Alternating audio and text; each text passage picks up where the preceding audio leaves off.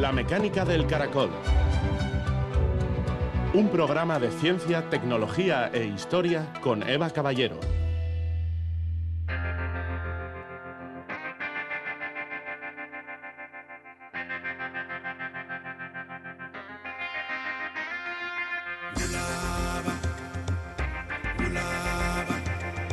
La felicidad constante es la curiosidad. Alice Munro, escritora.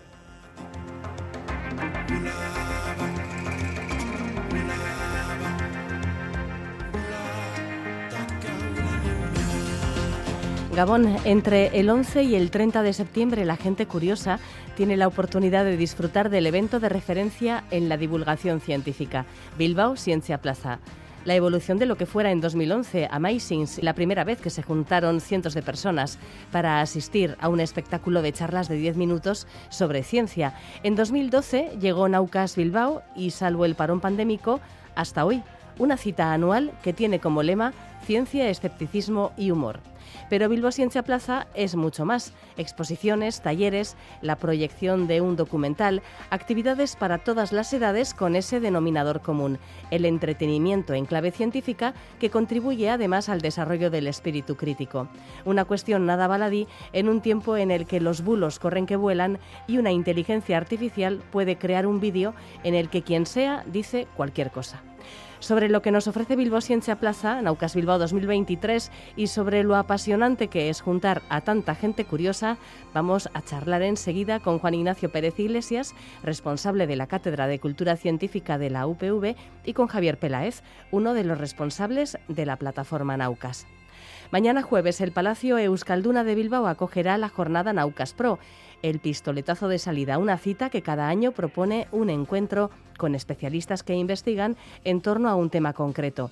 En esta ocasión aborda la investigación en salud con profesionales de BioGuipúzcoa, BioAraba, BioVizcaya y Biosistemac, el ecosistema de investigación sanitaria de Osakidecha. Javier Ruiz, investigador de BioGuipúzcoa, nos va a explicar hoy cómo estudian las formas genéticas del Parkinson. Una mutación concreta tiene su origen en una zona de Guipúzcoa que han conseguido situar entre Deva, Itziar, Azcoitia y Azpeitia, con origen en una mutación que apareció en el siglo XVII. En la actualidad desarrollan ensayos clínicos con un fármaco que puede incidir en el desarrollo de la enfermedad. Comenzamos.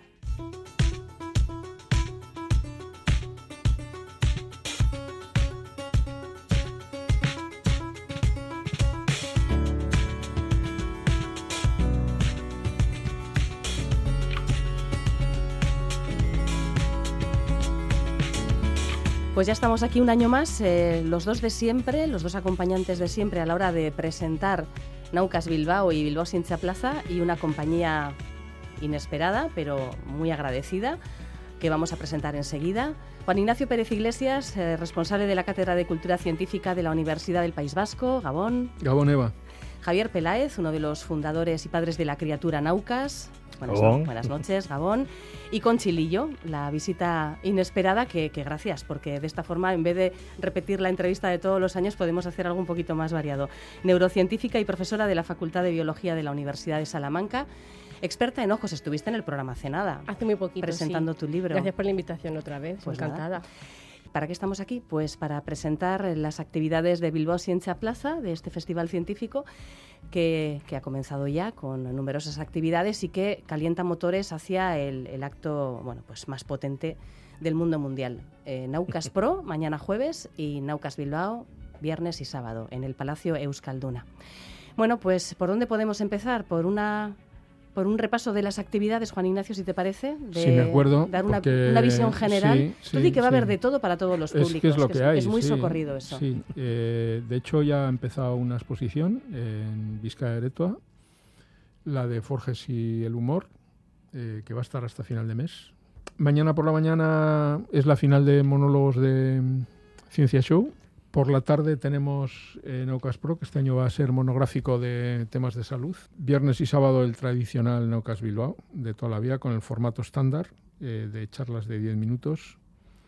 Y el domingo por la mañana Naucas Kids para los críos. Y luego tenemos también el martes el reestreno del documental El secreto de la naturaleza, eh, cuyo protagonista es Pedro Miguel Echenique Y luego tenemos también en eh, Videobarrieta Científica unos especiales de ciencia y humor que es una novedad y que la verdad es que van a estar muy bien. Eh, porque va a haber algunas mezclas bastante curiosas de, personas muy diferentes, de backgrounds muy diferentes y, bueno, yo creo que van a, hacer un, bueno, pues algo que no lo hemos hecho nunca y que va, va a ser interesante. Bueno, quizás citar que en Naucas, dentro de Naucas va a haber también una colaboración del Festival Ja y que vamos a tener a Luis Martínez eh, con una intervención especial hablando de cuestiones de ilusionismo y tal. Toda la programación se puede, se puede leer en, la página web bzp.eus, donde aparecen pues, todas las actividades, horarios, todas evidentemente son gratuitas, de acceso libre, hasta completar aforo. Afortunadamente el Palacio de Euskalduna pues, tiene un aforo bastante majo y seguro que podemos acoger a todas las personas, a las decenas de miles de personas. cientos, cientos. de a las cientos de miles de personas que se van a acercar. Javier, para quien no conozca lo que es Naucas en sí y su sección Eventos Naucas? ¿Cómo podemos definirlo? Pues eh, Naucas es una plataforma de divulgación científica que comenzó en 2009 y que a partir de 2011, gracias a, también al apoyo de, la Cátedra de Cultura Científica, pues empezamos a hacer eventos eh, gratuitos de entrada libre eh, desde 2011, que fue el primero, ¿no? A partir de entonces hemos hecho ya, si no me fallan las cuentas, unos 57 eventos con este, pues en todas las ciudades del mundo, desde La Palma, Murcia, eh, Valladolid, eh, en fin, tenemos La Coruña, pero claro, el germen, el germen, el, verdadero eh, origen de, de, los eventos Naucas fue el Naucas Bilbao, que desde hace 13 años ya pues se está organizando. La idea es que mañana jueves en el Naucas Pro, en el Naucas Profesional, mañana por la tarde en el Euskalduna, vengan profesionales, en este caso del ámbito de la salud, a explicarle a un público general eh, qué investigación más puntera están realizando en sus centros. Luego ya el viernes y el sábado, por la mañana y por la tarde, eh, hacemos charlas eh, que intentan ser desenfadadas, interesantes, divertidas, en algún caso pues... salvo la mía. Salvo la de... Eso iba, joder, me lo ha quitado. Es que iba a decir la Diñaco, salvo alguna. Yo. Salvo la Diñaco, que suele dormir a la gente, pero oye, también está bien descansar un poco. Pero oye, duerme a la gente 10 minutos. porque 10 minutos, luego ya empieza alguien cantando y dice, ¿qué ha pasado? ¿Dónde estoy? Exactamente. Conchi, ¿tú cuántas veces has estado en Naucas? Pues llevo desde el 2017. Creo que he fallado solo un año pero el resto no me lo quiero perder. La verdad es que es un evento de los que todo el mundo quiere estar, porque nos lo pasamos muy bien, porque nos reunimos todos, porque nos vemos otra vez las caras y porque Bilbao es Bilbao. ¿Nos puedes hacer un pequeño spoiler de tu charla? Pero muy poquito. Poquito, poquito. Yo me he dado cuenta, a raíz de dar la mía el año pasado, que fastidia bastante hacer spoilers. ¿A que sí? Cosa que antes eh, yo eh, denigraba a las personas que, que, no se animaban a decir, oye, a ver, para el programa de radio. Dame contenido, dame contenido. Dame, algo, cuéntame algo, pero qué soso, qué sosa, que pues es verdad. Es verdad. A que ahora no quieres decir nada. Cuesta hacer spoilers. Bueno, pues yo el spoiler que te puedo hacer es que esta charla va a ser diferente porque voy con mi amiga Gema del Caño y vamos a hacer como, no es un show, ¿eh? porque no vamos a hacer un show, pero vamos a hablar un poco cada una de nosotras de lo que sabemos. Y la charla se titula Comer con los ojos. Entonces ella habla del comer y yo de los ojos. Así que esperemos que, que, sea amena, divertida y que aprendamos un poquito todos, nosotras también, que yo aprendí muchísimo, eh, sobre alimentación y qué pasa en nuestro cerebro cuando elegimos elegir eh, comer una comida u otra. Ajá. Es una de las sesiones especiales que duran 20 minutos en un dueto. Tú fíjate, van a salir comidos y dormidos. es un completo. Primero comer y luego la siesta conmigo, ¿no? Sí, sí, sí. ¿Y la tuya de qué va, Juan Ignacio? Pues no, no, estoy muy seguro. Lo voy a matar. Querías hablar de la. No estoy muy Quería hablar del intranaucas. le, he puesto una, le, he puesto, le he puesto un título que no me compromete a mucho. y, y, he preparado una presentación que tampoco me compromete a mucho. Entonces, eh, he estado, antes de venir aquí al programa, he estado tomando unas notas para, para ir empezando a preparar la cosa y pienso mañana por la mañana seguir eh, elaborándola y mañana por la tarde tendré ya más claro de lo que hablaré pasado mañana por la mañana. Y cuando salga ya lo sabrá. Es que estos son, así somos los profesionales, ¿eh? porque yo llevo ensayando, no sé. Pues vamos a tener a gente tan interesante como el meteorólogo José Miguel Viñas, eh, un, divulgador de primer orden. Tenemos a, Joaquín Sevilla. Joaquín Sevilla el año pasado vino con Ignacio López Goñi y, con Javier Armentia y hicieron un show eh, de señores con barba, pero no sé, este año les veo por separado, no sé, no, ya habrá que preguntarles exactamente de qué, de qué van a hablar. Vamos a tener luego dos pequeñitos spoilers de dos personas que vienen mucho por la mecánica del caracol, el matemático Raúl Ibáñez y la astrofísica Nayara Barrado estará Teresa Valdés Solís, eh, ingeniera química, pues estará Susana Escudero, compañera de Canal Sur, periodista también. Antonio Martínez Ron, que presenta un libro, del que hablaremos también en breve, uno de sus libros. Carlos Lobato, que también viene, es uno de los que yo creo que no ha faltado ningún año, que también presenta libro. El, único ponente que ha venido todas las ediciones es Francis Villatoro. Sí, que tiene, que tiene la chapela el único que tiene la chapela de honor. pero el resto ha faltado alguna vez y eh, Carlos eh, seguro que ha venido a muchas, pero en algunas se la habrá se lo habrá perdido o, lo habré dejado yo fuera, creo. Sí, sí. Francis es, el autor, Francis es el autor del blog de la mula Francis, habla de física, eh, explica las cosas con mucha gracia, aunque yo no sé si ha conseguido que entendamos muchas y muchos de nosotros lo que es el spin. El spin jamás. Lo, intenta, a ver, yo lo, intenta cada año, está muy bien y yo ese mérito se lo reconozco, pero bueno. Yo creo que no existe el spin. Yo he llegado a esa conclusión de que no existe. es un mito. bueno, hablemos de, de intra... Es que ya, a ver, quien, quien quiera ver el programa, que se vaya a bzp.eu si lo vea y tan ricamente. Podemos hablar. Sí, está todo, además. en naucas.com también lo tiene. Naucas.com. con lo cual, hablemos de esa intrahistoria de Naucas, no sé, de, anécdotas, de cosas curiosas. Eh, ¿Se os ha desmayado alguien alguna vez? Yo, sí, un, ponente de bro. impresentable. Pero eso es un eh, fingimiento. Sí, eso te iba a decir, que se desmayó sin avisar. Y luego no, sin avisar. Y luego no era un desmayo. O sea, el susto que nos llevamos algunos. Sí, aquel año fue bueno, porque tenía en la pantalla tenía es broma, pero nadie miraba la pantalla. Todos estábamos mirando a él, que estaba. Lo de impresentable lo he dicho en broma porque es un amigo y. Sí, sí. No, no, pero no es presentable hoy. No, está, no se ha presentado. Lo, típico que, se, que la gente cuando se pasa de tiempo se le saca del escenario. sí, sí, se desaloja. Sí, se desaloja, tal cual. Una, una de las ideas ya que hablas del intra, era eh, que pensamos, en vez de echarlos, que queda un poco feo, era eh, igual que hacen el Oxygen Nobel, que sale una niña diciendo, please, I'm bored, estoy aburrida, termina, ¿no? Y al premio Nobel lo echa, ¿no?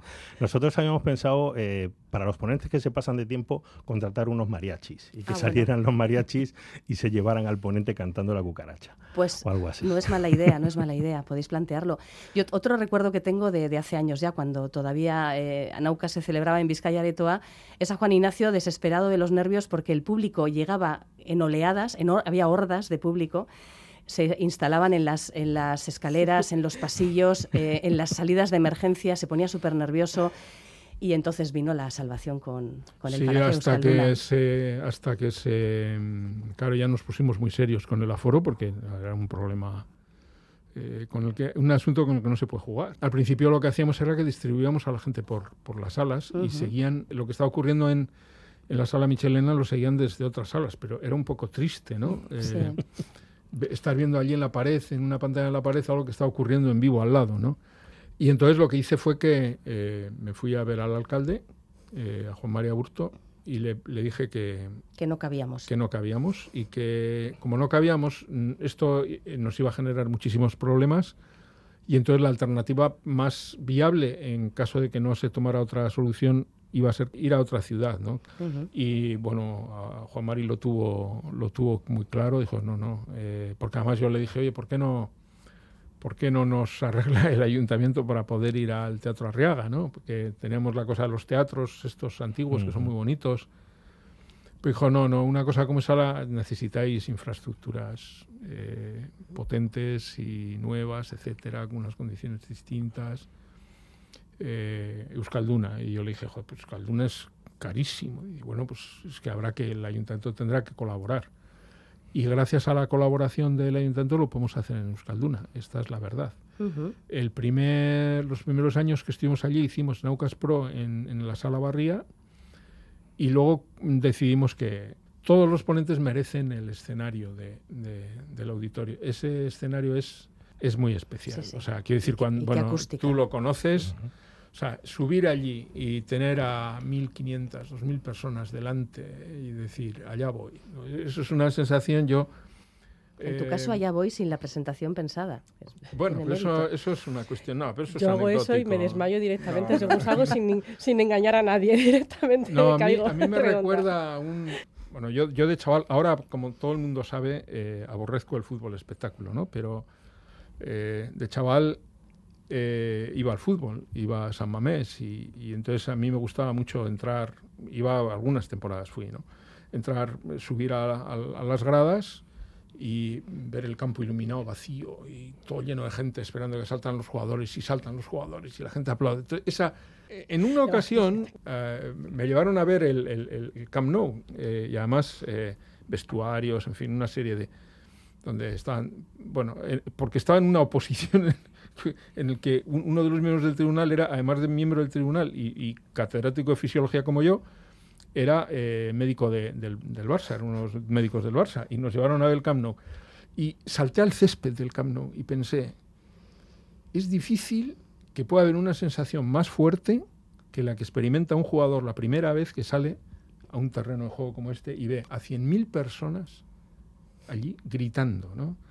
O la sensación que tiene una cantante de ópera, una, soprano, cuando sale a Euskalduna, por ejemplo, y tiene eso a dos mil y pico personas que empiezan a gritar brava, brava, ¿no? O sea, claro, esto no es lo mismo. Aquí no hay ese, nivel de, fanismo, ¿no? O sea, pero, la sensación que tienes cuando subes allá arriba y ves a toda esa gente y empiezas a hablar y aquello fluye, es una sensación única. Eso es así. Bueno, Me parece a mí, ¿eh? No Sí, sé, sí, sí, sí. Sí, sí, que lo es. Es, es- es apabullante, la verdad, cuando llegas allí y ves a toda esa, es- esa gente mirándote, ¿no? En silencio, las, las luces tenues. Eso, en pues, silencio, la luz. eh, las- eso, esa- esas sensaciones como No, no, que... no. Y ahora voy a hablar yo y me van a escuchar aquí todas estas personas al mismo tiempo. Yo, es una yo sí. llevo 13 años presentándolo y son meses y meses de preparación para presentar yo eso. ¿Cuánta gente te está mandando todavía las presentaciones a día de hoy que faltan dos di- menos de bueno, dos días? eh, Juan Ignacio, que lo tengo enfrente, me ha cambiado el título de presentación en, en diversas ocasiones. Pero con una alegría diciendo, ah, ya sé de qué voy a hablar, como diciendo, ¿otra vez?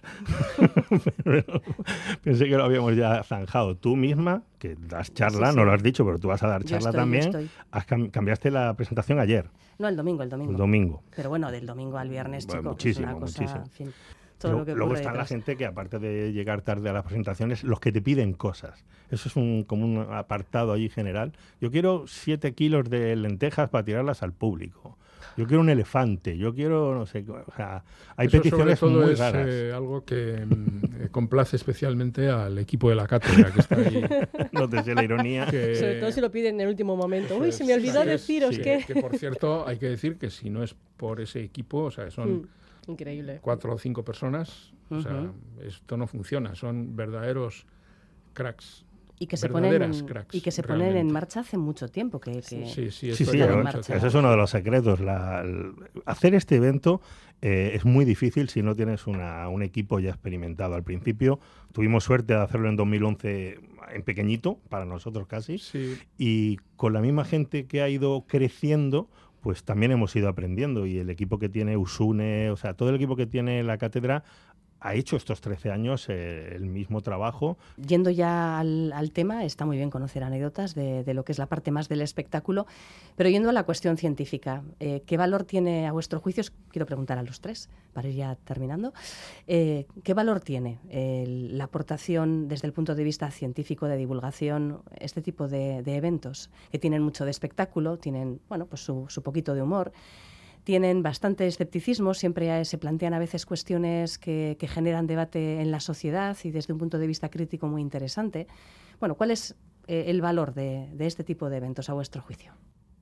hay una componente de, de inducir cu- curiosidad, ¿no? de, de- de- de suscitar curiosidad. Eh, hay charlas que dices, ¿cómo? ¿Esto, ¿Esto existe? ¿Esto es así? ¿Cómo? Y entonces luego miras, ¿no? Y empiezas a tirar del hilo y te encuentras con cosas que no sospechabas. Eh, esto es muy útil desde el punto de vista de eso que dices del pensamiento crítico, porque te das cuenta de que cosas que crees saber no las sabes y viceversa. Cosas que crees saber, que mm, crees no saber las sabes. O sea, hay una transmisión de conocimiento real eh, para los que les interesa saber más cosas. O sea, Y luego está el elemento que yo le doy mucha importancia, que es a la presencia pública de, la ciencia, o sea, la presencia de la ciencia en el espacio público, que mm, como, como en el espacio público realmente lo, que hay básicamente es, eh, es eh, fútbol, eh, cotilleo y, si acaso, moda y este tipo de cosas, o desgracias, cuando son informaciones, esto es distinto, esto es otra cosa. Es importante que esto compita con todas esas cosas en ese espacio por la visibilidad y por la atención de la gente. Pues es que yo como científica, ¿no? yo, yo, soy profesora y soy científica y me parece que la divulgación de lo que se hace en los laboratorios es fundamental para generar primero el espíritu crítico, pero además también que la sociedad se dé cuenta o valore eh, cómo eh, la, ciencia puede ayudar a progresar. Y el formato de Naucas es muy agradable y muy ameno para que cualquier tipo de información, desarrollo, innovación, que es de lo que se habla en Naucas al final, llegue a la gente de una forma lo más amena posible. Y eso la gente también lo agradece, porque muchas veces no es cuestión de contar ahí una disertación de tres horas y con muchos tecnicismos para contar lo que estás haciendo. Si tú eres capaz de hacerlo en 10 minutos, 20 minutos, de una forma amena y que además tiene rigor, eso es la ciencia y eso es la divulgación. Y yo creo que eso la gente lo agradece. Y así nosotros, al final, la, la divulgación no es solamente lo que nosotros contamos a la gente, sino es el retorno que los científicos tenemos de la sociedad. Necesitamos ese retorno pues para seguir progresando como, como, como sociedad y, como ciencia. Yo quiero hacer también mención, eh, porque también hay resultados eh, que, se pueden, que se pueden ver. Quiero hacer mención a un ponente que va a venir este año por primera vez, que es Juan Francisco. Es un profesor de, de física de un instituto que allá por 2010 o 2011 me invitó, porque es un profesor de Canarias, me invitó a dar una charla y me explicó que él en los recreos, a los alumnos, en vez de. les, da dos opciones: irse al recreo o quedarse en, la, en, el aula para ver una charla de Naucas. Y eso lleva como 10 años, empezó en 2000, yo di la charla en 2010 y él empezó en 2012 a hacerlo, ¿no? Con, por cierto, ya que estamos en ITV y en Radio Euskadi, eh, con las, los vídeos que ponéis vosotros, ¿no?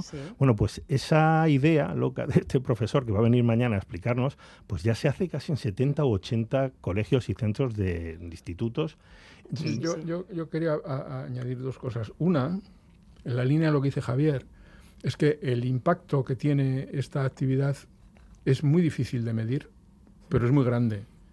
Porque además de esto que está diciendo él, el hecho de que las charlas estén todas en, el canal Cosmos, aquí, ¿no? Eh, de ITV, o que las vayamos publicando, se publican en, en naucas.com, o las vamos publicando los sábados en el cuaderno Cultura Científica, o sea, quiere decir, esto acaba teniendo miles de visionados, o sea, al margen de lo, de lo que ocurre en los mismos días aquí, los propios días, ¿no?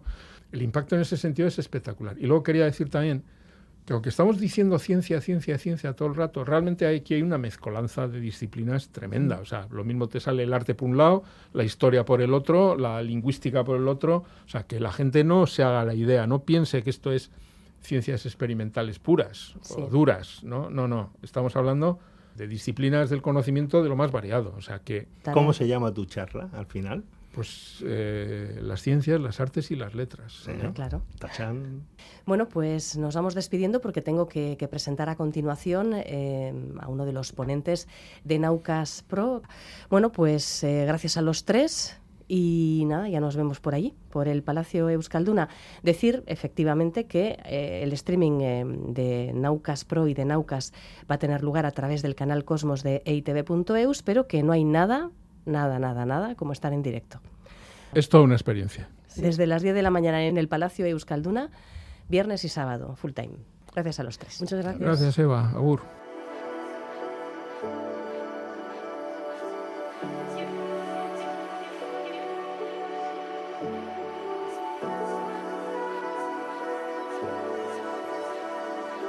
La mecánica del caracol. Con Eva Caballero.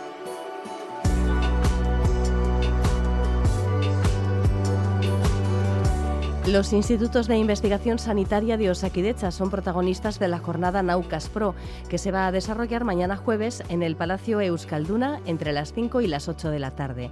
La clave de Naucas Pro es siempre mostrar, a partir de charlas de 20 minutos, líneas de investigación en torno a un tema concreto. La salud con derivadas muy diversas es este año el hilo conductor. Se van a dar a conocer estudios, por ejemplo, sobre inmunoterapia frente al cáncer, sobre la aplicación de nuevas tecnologías a la neurología e incluso dos enfermedades hereditarias que en Euskadi afectan a familias que colaboran con las investigaciones, pues van a ser también protagonistas. El insomnio familiar fatal es una de ellas y la otra, el Parkinson familiar, el tema que presentará el neurólogo Javier Ruiz, investigador de Bioguipúzcoa, donde coordina el área de enfermedades neurodegenerativas. Hoy nos avanza las ideas de su charla sobre la genética del Parkinson. Buenas noches, Javier. Hola, buenas noches, Gabón. ¿Desde cuándo se conoce que hay una base genética en esta enfermedad? Conocer se conoce desde hace muchos años. Había investigadores y clínicos que ya hablaban de esto hace pues tres, cuatro décadas. Lo que pasa es que así darle importancia, pues empezó a, mediados de los años 90, año 96, que fue el año en el que se descubrió el primer gen que justificaba una forma familiar de enfermedad de Parkinson y de ahí en adelante es cuando ha cogido fuerza y especialmente en los últimos, digamos, 10, 15 años. Va, creciendo el interés y, la implicación de la genética en la enfermedad de Parkinson, pero es cierto que no es una cosa muy antigua. Son muchos años, pero 30 años es demasiado para la ciencia, ¿no? ¿Se sabe exactamente qué tipo de, de genes están involucrados en el Parkinson familiar? La verdad es que hay, hay mucho avance y sí hay una serie de genes que, que son claramente diana pero está mucho por descubrir, porque con la, con la genética podemos justificar pues no más del 30% de las formas familiares. Y sí es interesante pensar que eh, las causas genéticas que consideramos responsables de formas familiares, familias concretas, que hay varios miembros afectados, eh, pues bueno, se justifican por una serie de genes, pero esos genes tienen también su implicación en la enfermedad de Parkinson esporádica, la que tiene pues la mayoría de las personas, en la cual pues su implicación puede ser responsable de no más del 5% de casos, pero, pero desde el punto de vista de, acción algo ya hacen en todos. O sea, ahora mismo puedes decir el 30% de las formas familiares tienen un responsable genético demostrado y en las formas esporádicas, las, aisladas, las que tiene la mayoría de las personas, no más del 5%. Es decir, todo lo demás, lo que falta, es desconocido o porque saldrán nuevos genes a futuro o porque la implicación de la genética llega hasta un punto y luego son otros factores los que se juntan junto con la genética, como puede ser el ambiente, aspectos asociados propiamente al envejecimiento, los que mm, terminan por, por decir por qué tenemos esta enfermedad. Puede haber una combinación de factores ambientales que se, bueno, pues se alían con estos factores genéticos para que la enfermedad eh, prospere. Sí, si decimos el origen, si si consideramos la causa final de la enfermedad, mm, no es posible decir que hay una causa única, sino que es un, cúmulo de factores, lo que se llama una causa multifactorial. Eh, el factor de riesgo más, importante en la enfermedad de Parkinson, sin duda, es el envejecimiento, es la edad. A más edad es cierto que más riesgo de enfermedad, con lo cual el papel principal lo tiene. Pero es verdad que todos conocemos que la enfermedad de Parkinson, aunque habitualmente se, se centra en una década clásica, que es entre los 60 y los 70, o quizás entre los 70 y 80, Mm, por encima de los 80 no hay tantos casos y por debajo de los 50 todavía hay menos. Es decir, mm, podemos justificar claramente que la edad mm, es responsable principalmente de un gran porcentaje. Pero, ¿qué pasa con los, jóvenes, los que tienen menos de 50, menos de 40, menos de 30? Pues cuanto, cuanto más jóvenes, más posible que la causa genética tiene un, un papel más relevante. Porque el otro factor, el factor ambiental, es acumulativo y este tiene valor, va a ser valor en personas de más edad, en personas de 30, 40 años, el factor ambiental ha, podido hacer muy poquito para considerar causa del problema. Por lo tanto, cuanto más joven es la persona que contrae enfermedad de Parkinson, más probable que la causa genética tenga, tenga mayor fuerza. Eh, y luego hay dos factores que es cierto que, que son más complejos de entender, como es la epigenética, entidades que que pueden justificar que una genética concreta se modifique por, por factores ambientales y que también sean un factor causante de, la enfermedad. Pero ese trinomio epigenética, eh, ambiente, genética y un contexto de edad es lo que, bueno, pues de alguna manera te genera un riesgo mayor o menor de, de contraer esta enfermedad. Sí.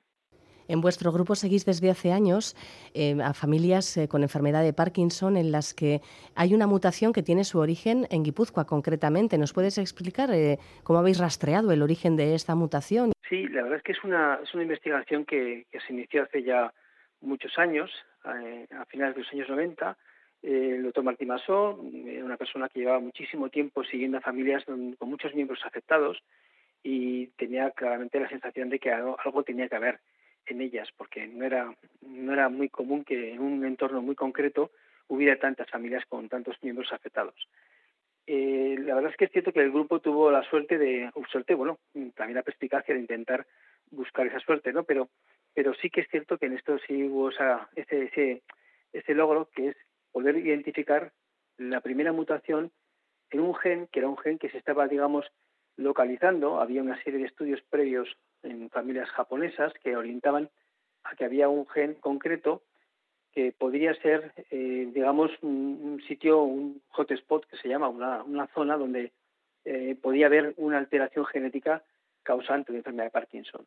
Y sí es cierto que pudimos, con la investigación que se hizo en el 2000, 2003-2004 eh, por parte de la doctora Colo Paisán, detectar la primera mutación en este gen. eso nos permitió de alguna manera pues, que tuviéramos la posibilidad de dar el nombre a, esta, a esa proteína que codifica ese, gen y dimos el nombre de dardarina, por la palabra dardar, temblor, y es cierto que de ahí en adelante ese hallazgo que es cierto que parecía importante, pues no sabíamos realmente la importancia que tiene y ahora sí que somos conscientes de que era un hallazgo tremendamente relevante porque mm, fue un gen muy importante, pero no es que sea muy importante, es que es el más importante. Mm, de ahí en adelante han salido muchas mutaciones, algunas de ellas patógenas, otras no tanto, pero que justifican la mayor parte de las causas genéticas de enfermedad de Parkinson. Diríamos que es el factor de riesgo más importante para contraer esta enfermedad en las formas familiares y también en las formas esporádicas. Ha habido otros hallazgos muy importantes, como otro gen, el gen que se llama GBA, pero digamos que este sigue siendo un gen de gran importancia.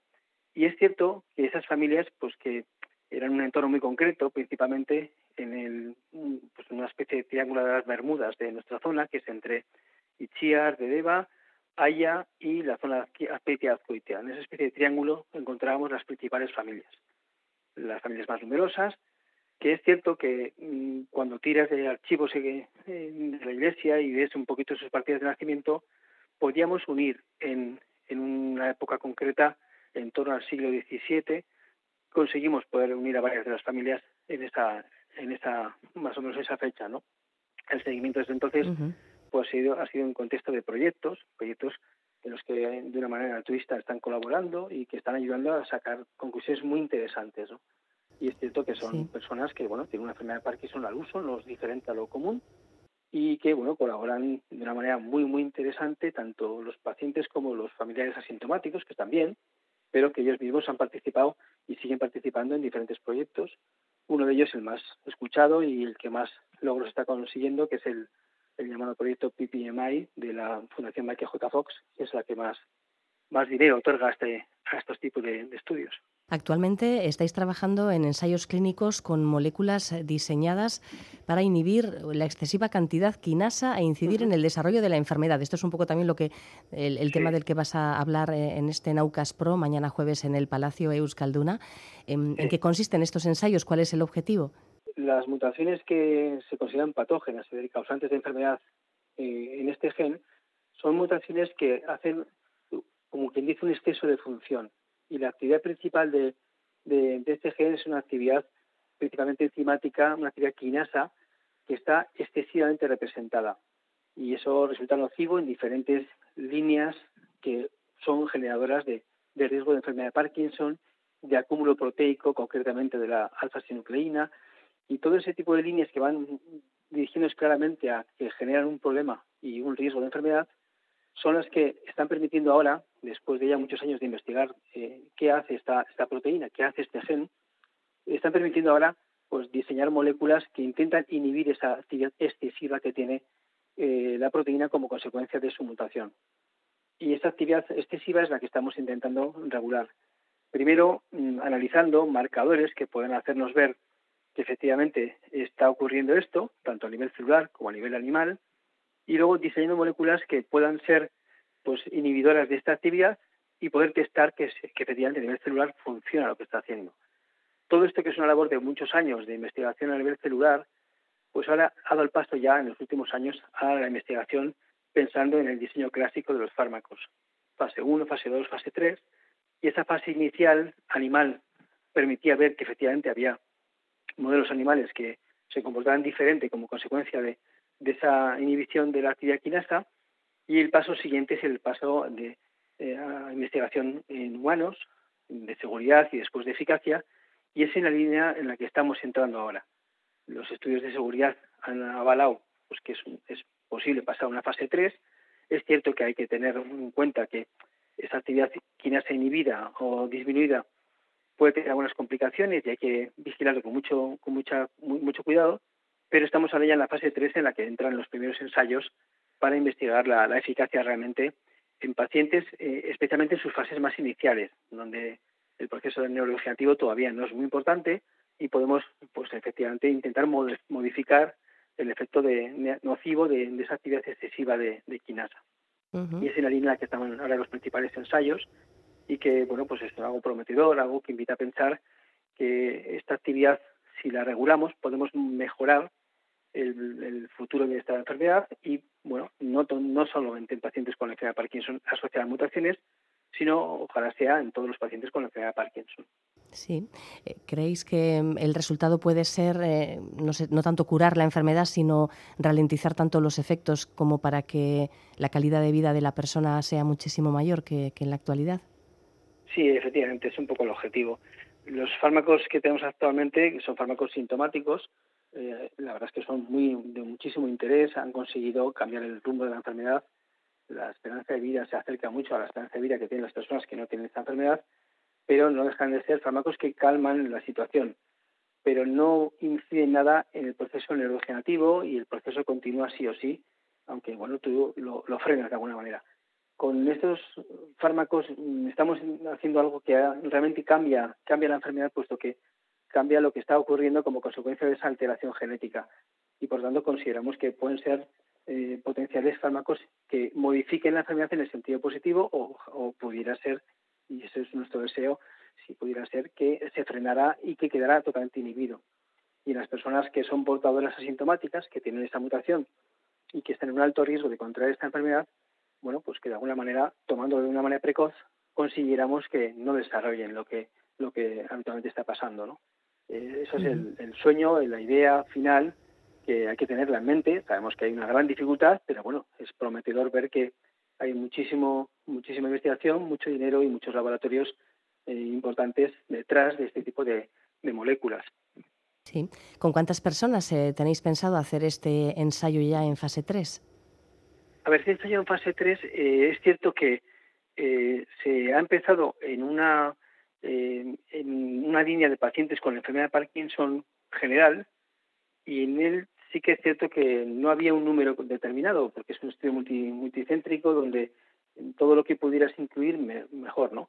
Pero luego había un segundo estudio que ha quedado ahora parado, que es el mismo, pero en pacientes con enfermedad de Parkinson que ya tienen la mutación curiosamente, aun, siendo aparentemente la diana más, más prometedora, han frenado el, ensayo porque quieren ajustar algunos aspectos de seguridad y confiamos, no nos han dicho exactamente la, fecha de reinicio, pues sean los próximos meses. Eh, no hay un número determinado, pero entiendo que como son estudios muy exhaustivos, que tienes que hacer un seguimiento muy, muy profundo al paciente, no es fácil que puedas hacer una captación de pacientes en fase muy inicial que puedan estar disponibles para todo ello, ¿no?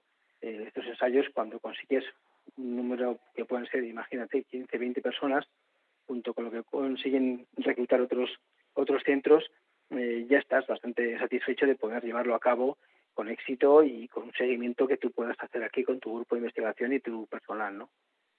Claro, eh, de conseguir el éxito con este, con este ensayo clínico, lo ideal sería que este tipo de fármaco pues, pudiera ser eh, aportado al paciente lo antes posible. Claro, el problema que tenemos con el Parkinson, como en otras enfermedades degenerativas, es que para cuando empiezan los síntomas eh, la enfermedad puede llevar ya no solo años, sino puede que décadas ya en marcha. Em, ¿Cómo ves, eh, no solamente en el Parkinson, también en el, Alzheimer, en este tipo de enfermedades neurodegenerativas, cómo ves los avances que se pueden estar dando o que se avecinan en, torno al diagnóstico precoz? Sí, es, es la clave, sin duda, lo, has, dicho bien.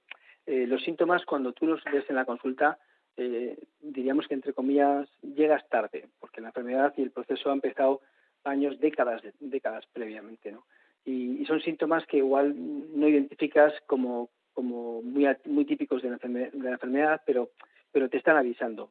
El proceso ha empezado mucho tiempo, mucho tiempo atrás y, debería ser en ese momento cuando, cuando ya tienes que buscar el, el inicio de, de, los fármacos.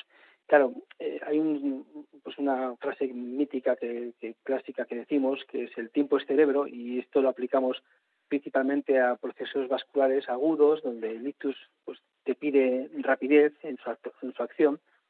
Podríamos utilizar esta misma frase para lo que es el, proceso neurodegenerativo eh, en las demencias tipo Alzheimer y otras características, en la enfermedad de Parkinson, en la ELA, eh, cada minuto que pasa es cierto que pues el proceso es un poco peor.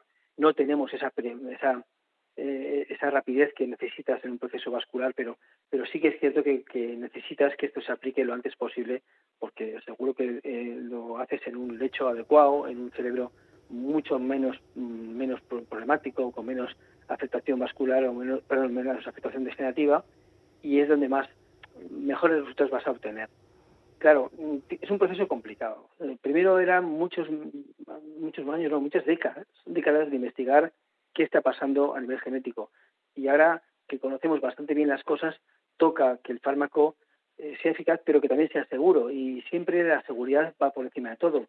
Y por tanto, por mucho que tú tengas un estudio celular que te dice que todo orienta que sí, un estudio animal que lo mismo, ya cuando pasa a pasar al proceso en humanos tienes que proteger muchas cosas, ¿no? Y eso lleva un tiempo que es inevitable. No podemos mm, correr más aunque la neurogeneración esté ocurriendo. De ahí que también las personas que son portadoras, que no han desarrollado la enfermedad, pero que siguen en, seguimiento con nosotros y que están colaborando y que pues inicialmente podían tener sus veintipico, treinta y pico, cuarenta y pico, cincuenta y pico y ahora se van acercando a la edad en la que habitualmente se hace la fenoconversión, el paso a enfermedad, pues bueno, entre comillas, están un poquito ansiosos por poder recibir estos fármacos, pero en ellos es donde posiblemente se apliquen con precocidad y consigamos, ojalá sea así, un, buen resultado. Em, quería preguntarte también por eh, algunas líneas de investigación que se, que se producen en torno a la detección precoz de, enfermedades neurodegenerativas y que se aplican a cuestiones, por ejemplo, como el sentido del olfato o la vista, ver si hay pequeños pequeños detalles que, pasan absolutamente desapercibidos porque nadie les da, nadie da demasiada importancia, ¿verdad?, a, una ligera pérdida de olfato. A veces no sabemos ni medirla. Pero sí, que se ve que puede haber algún tipo de relación. Eh, lo que pasa es que, claro, demostrar esto debe ser enormemente complicado. Sí, antes has mencionado ¿no? los síntomas precoces y, efectivamente en, los marcadores clínicos, los marcadores basados, basados en síntomas, eh, hay una serie de síntomas muy, muy característicos que orienta mucho a un futuro de enfermedad de Parkinson. Eh, el estreñimiento es un síntoma de ellos, es un síntoma bueno muy muy extendido entre la población general, de manera que hay que definir bien estreñimiento y, tenerlo muy en cuenta, pero igual no es muy específico. Pero, por ejemplo, la, hiposmia, la alteración en el olfato, de la cual estamos ahora muy familiarizados por todo lo relacionado con, la pandemia COVID-19, donde todos hemos experimentado lo que es perder olfato, pues eh, sí que nos pone en la pista de, con mucha mucha frecuencia de lo que es en sí la, el riesgo de enfermedad de Parkinson y otras enfermedades, no solo Parkinson, similares en cuanto al acúmulo proteico, una que se llama demencia con cuerpos de Levy y otra que se llama atrofia multisistémica. En este momento, la hiposmia es un dato que se puede analizar, es una pérdida de, de la calidad del, olfato, no tanto de la cantidad. digamos que diferenciar entre una serie de, de olores cuesta más que, que, cuando no tienes este problema no tanto de que huelo mucho o huelo poco. Y sí que hay medidas, hay una serie de test que se practican y que son, son están avalados y que están eh, claramente demostrando cuándo tienes una hiposmia y cuándo no. Eh, de ahí, cuando haces un seguimiento a estos pacientes, hay un porcentaje que igual empiezas a observar otros datos que, clínicos que se te juntan, que son datos que todavía te dan un punto más allá. Y entre ellos uno muy clásico es el trastorno del sueño REM, un trastorno de conducta muy curioso, donde los sueños se viven con tremenda realidad que es muy orientativo de que a futuro vas a tener una de estas enfermedades. Según vas sumando una serie de síntomas que son marcadores clínicos, pues más estás en, la idea de pensar que estas personas van a tener un riesgo a futuro de una de estas enfermedades. eh, si ahí tienes esos fármacos que comentábamos previamente, pues sería también un momento a aplicar, ¿no? Esta sería la parte de marcadores clínicos, pero esto hay otra serie de datos, como tú comentabas, estudios en, a nivel oftalmológico, en retina, hay investigadores aquí de la, en, el del País Vasco que tienen mucha, mucha, mucha experiencia en ello. También tienes datos a favor de que puedas ver precozmente signos que te indican riesgo de, de desarrollar esta enfermedad. En neuroimagen también hay imágenes de resonancia, imágenes de medicina nuclear mediante data scan que también te orientan a datos mm, precoces de que va a ser en un futuro una enfermedad de estas características, uniendo datos clínicos y marcadores de otras características, marcadores por supuesto moleculares, marcadores de laboratorio, pues ya estás, digamos, formulando qué persona sería la que mm, está todo muy dirigido a tener esta enfermedad. Y ya cuando tienes marcadores muy orientativos, pues tienes que pensar que no hay que esperar mucho, tienes que ya utilizar toda la medida, toda la medida posible entre ya los fármacos que estamos hablando, que sería el futuro para, para evitar que se desarrolle la enfermedad o se desarrolle de una manera mucho más, más benigna. Y una última cuestión, Javier. ¿Cómo pueden personas o familiares de pacientes de, Parkinson ayudar a la investigación que realizáis? Por ejemplo, en vuestro grupo, ¿necesitáis eh, la ayuda de, nuevos pacientes? Eh, bueno, ¿Cómo andáis en ese sentido? toda, toda ayuda es poca porque eh, la enfermedad de Parkinson lamentablemente es muy frecuente, es verdad, ¿no? Tenemos todos los que nos dedicamos a, a, la clínica, nos encontramos en todas las consultas de los ambulatorios a una enfermedad muy frecuente. Es la segunda enfermedad en frecuencia dentro de las neurodegenerativas después de la enfermedad de Alzheimer, pero es la que está sufriendo un crecimiento más, más llamativo. Dentro de las enfermedades neurológicas, la enfermedad de Parkinson es la que más está creciendo y se estima que para 2040 posiblemente haya más de 15 millones de personas afectadas en el mundo. Es muy frecuente. Entonces, no es cuestión de que, de que haya, sí que hay muchos pacientes y la, y la verdad es que es cierto que todo el mundo colabora y hay una actitud muy pro investigación que, que es de agradecer, ¿no? Pero luego es cierto que el perfil todavía que no es tan común, aunque hablemos de genética y hablemos de herencia, es esto precisamente, ¿no? Las formas familiares, las familias en las que encuentras varios miembros afectados. Serían las personas que, en primer lugar, serían más candidatas a este tipo de investigaciones, porque son aquellas en las que es más, más posible que, puedas encontrar una alteración genética que te ayude a seguir investigando.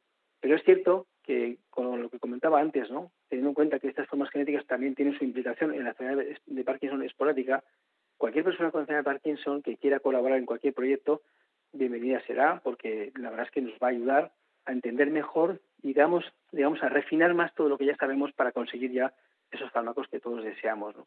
Entonces, la verdad es que todo el mundo que quiera colaborar se les ofrece, es habitual que hagamos una investigación clínica donde a todos les ofrecemos participar, pues a todos ellos se les, se les podría decir que, que están totalmente invitados a que participen y que cualquier cosa que hagan, ya sea un test, un cuestionario que rellenen, una muestra de sangre, una muestra de orina, cualquier cosa que ellos vayan a, a donar, eh, se, se, va, se va a aplicar bien, con rigor, con una ética adecuada y que va a ser muy, muy provechoso para saber más sobre esta enfermedad.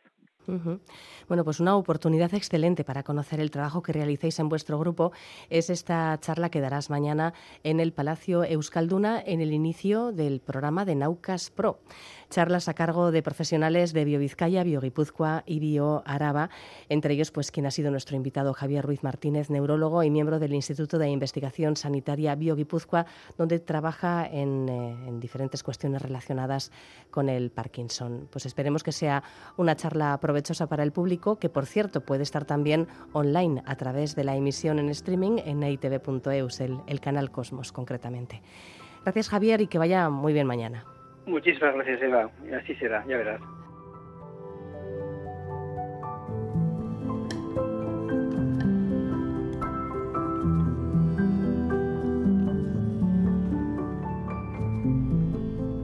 El viernes 15 y sábado 16 toma el relevo ya en el auditorio principal del Palacio Euskalduna, Naucas Bilbao. 59 ponentes, charlas de 10 minutos, temas muy diversos. A menudo, a la vista del título, incluso es eh, difícil adivinar el tema exacto. En el programa estoy hasta yo con una charla que tendrá lugar el viernes por la tarde titulada Nuestras madres nos alteran, continuación de la que di el año pasado en mi estreno en Naucas, La maternidad nos altera.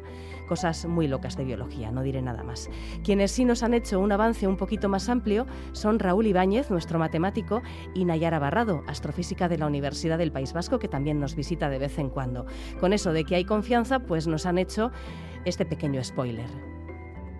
Dentro del evento Naucas Bilbao impartiré la charla corta titulada Las matemáticas como herramienta de creación artística. En ella voy a hablar de la relación entre matemáticas y arte, una relación que se remonta a la antigüedad, aunque yo me voy a centrar en la relación entre ambas en los siglos XX y XXI, puesto que las matemáticas han jugado un papel muy interesante, tanto como fuente de inspiración, y un bonito ejemplo es la influencia de la cuarta dimensión en el cubismo y otras vanguardias artísticas, pero sobre todo como herramienta de creación artística, como algunos artistas han hecho uso de las matemáticas para crear una obra de arte. Pero este tema es un tema muy, muy extenso, por lo cual yo me voy a centrar en algo más concreto. ¿Puede crearse una obra de arte a partir de un teorema matemático?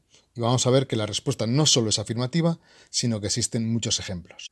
Hace como un año me di cuenta de que llevo ya muchos años divulgando sobre astronomía y divulgando sobre en concreto el sistema solar y me di cuenta de que en realidad no había divulgado nada en concreto sobre Júpiter, Júpiter en concreto. ¿Y por qué Júpiter? Pues porque mi investigación se basa o se centra en estudiar la atmósfera de Júpiter y resulta que nunca había divulgado sobre ello, ¿no? Entonces decidí que era hora de hacerlo y de divulgar y contar cositas sobre Júpiter. No al nivel que yo en el que yo hago mi investigación, que sería mucho más eh, rollo en cuanto a que son cosas mucho más concretas y tal, sino a un modo más, pues lo de siempre, ¿no? De una manera más divulgativa para contar cosas que sabemos sobre el planeta pues datos que algunos serán conocidos para todo el mundo, ¿no? Que Júpiter es el más grande de los planetas del sistema solar, el quinto y tal.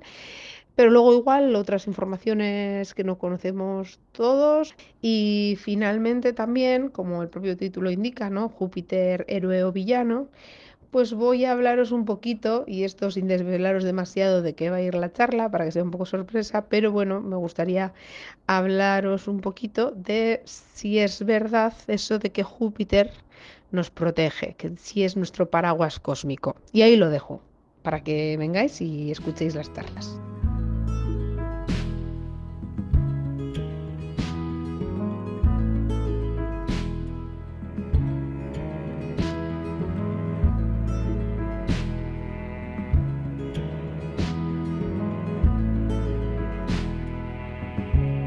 My mind, you are an old empty apartment. Sitting on your mother's table, next to you is her. Carving out our names into each piece of wood and concrete. Told her I don't have a lot, babe You can have my soul. Baby, do you want? Baby, do you want? Baby, do you want